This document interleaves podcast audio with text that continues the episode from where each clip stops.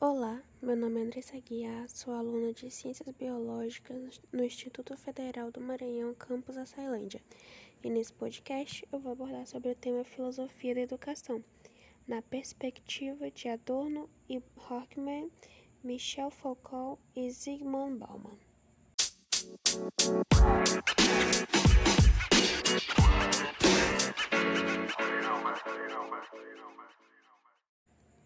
O esclarecimento e educação de Adorno e Horkheimer. O presente podcast apresenta o conceito de esclarecimento presente na obra Dialética do Esclarecimento de Theodor Adorno e Max Horkheimer. O esclarecimento tem a função de promover aos homens a condição de senhores da natureza, denominando-se e a submetendo conforme seus interesses e necessidades. As ideias desenvolvidas pelos pensadores abordam de modo dialógico e comparativo a questão entre o esclarecimento moderno e os mitos. A conclusão oferecida pelos frankfurtianos é de que o mito já possuía caráter esclarecedor diante da natureza e que o esclarecimento moderno apropriou-se das verdades míticas pré-estabelecidas, angariando sobre seu discurso o critério único de veracidade dos objetos. A proposta de superação desse poder hemogênico da ciência moderna é possível por meio de uma educação crítica. De antemão, a teoria crítica da educação entende que o sujeito insere-se em um mundo dado. Entretanto, deve o sujeito colaborar ativamente na construção do mundo em que vive, tornando-se assim a antítese operativa na edificação e transformação da sociedade existente. Para que a inserção dialética aconteça, o sujeito precisa compreender a estrutura social existente. Por isso, faz-se necessária uma educação que não promova unicamente a reprodução dos saberes existentes, mas que sensibilize e estimule novos conhecimentos e interpretações a respeito dos fatos, para que uma nova ordem social se estabeleça.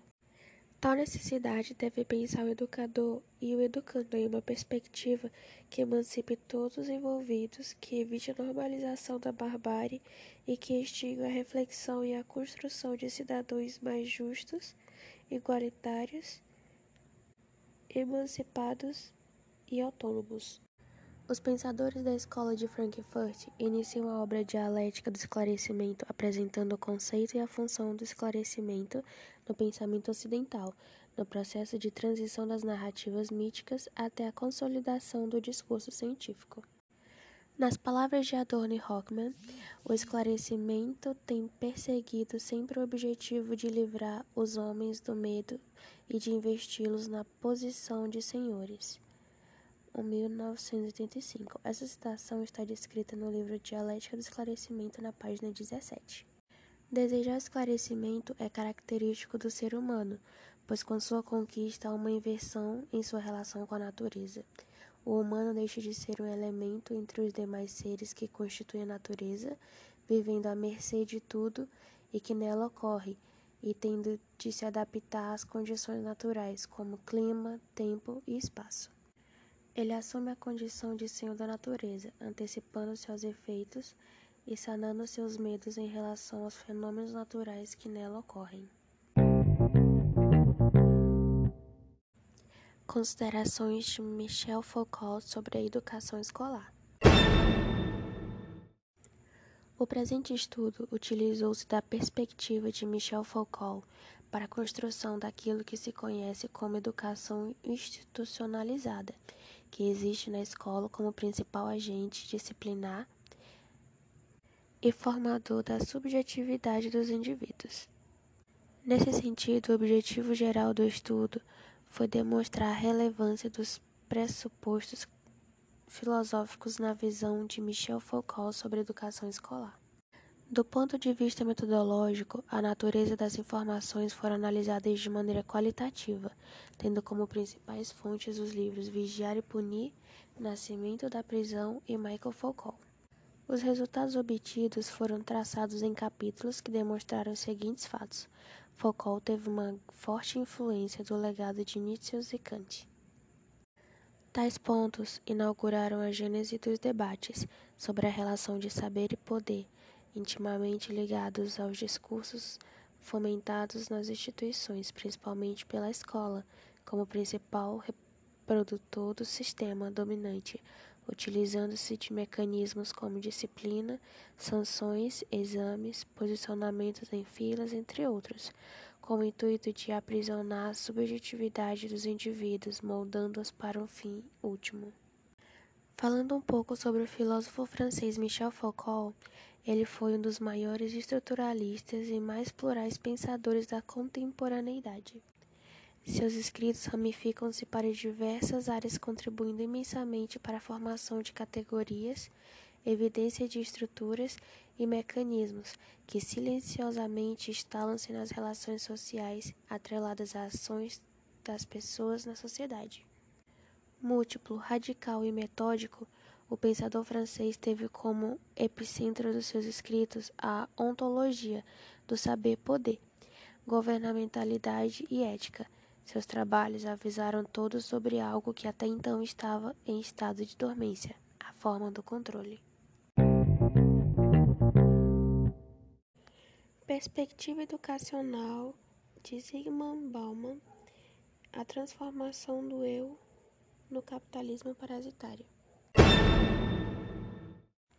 A sociedade contemporânea, objeto de investigação do pensador Zygmunt Bauman, revela-se na análise deste autor como um cenário de extensas e profundas transformações. Os contextos histórico-social e político-econômico impedem o indivíduo a assumir um papel pessoal no coletivo que o isola como sujeito, forçando a romper os laços com o ser do outro, por meio de uma busca contínua pela satisfação desenfreada de necessidades extremamente criadas. Os laços humanos são enfraquecidos e subjetivados à condição de ser sem o auto-sacrifício. A identidade de ser como consumidor profere-se também pelo caráter formativo que o mercado estampa nos indivíduos. Nesse contexto, tudo se superficializa, inclusive a relação entre os humanos que assumem a característica da frieza e do útil. As relações são mantidas pelo interesse, o significado das coisas, por outro lado, as organizações sobrevivem à medida que garantem a satisfação de seus clientes. Por isso, a relação do eu pós-moderno vive mediante a tensão da relação com a subjetividade do outro e da reconstrução do seu significado no mundo. Este significado se distancia cada vez mais da concepção ontológica e se aproxima mais da perspectiva mercadológica. Trata-se de uma situação que exige uma lucidez do processo formativo e uma crítica reflexiva sobre os horizontes da formação do eu no pós-modernidade. Diante das variadas e distintas perspectivas formativas que orientam as teorias pedagógicas contemporâneas, merecem ser destacados a leitura de Zygmunt Bauman sobre a dinâmica social pós-moderna, que fundamenta tendências contemporâneas. Evidentemente, ele não elabora uma teoria pedagógica específica, pois sua postura como sociólogo é descrever a sociedade não elaborando uma teoria pedagógica. Sua reflexão contribui para a compreensão de como as teorias pedagógicas se manifestam ou se adaptam na sociedade pós-moderna. Educar com que finalidade? Talvez seja esta uma pergunta a ser feita aos escritos de Bauman sobre a educação.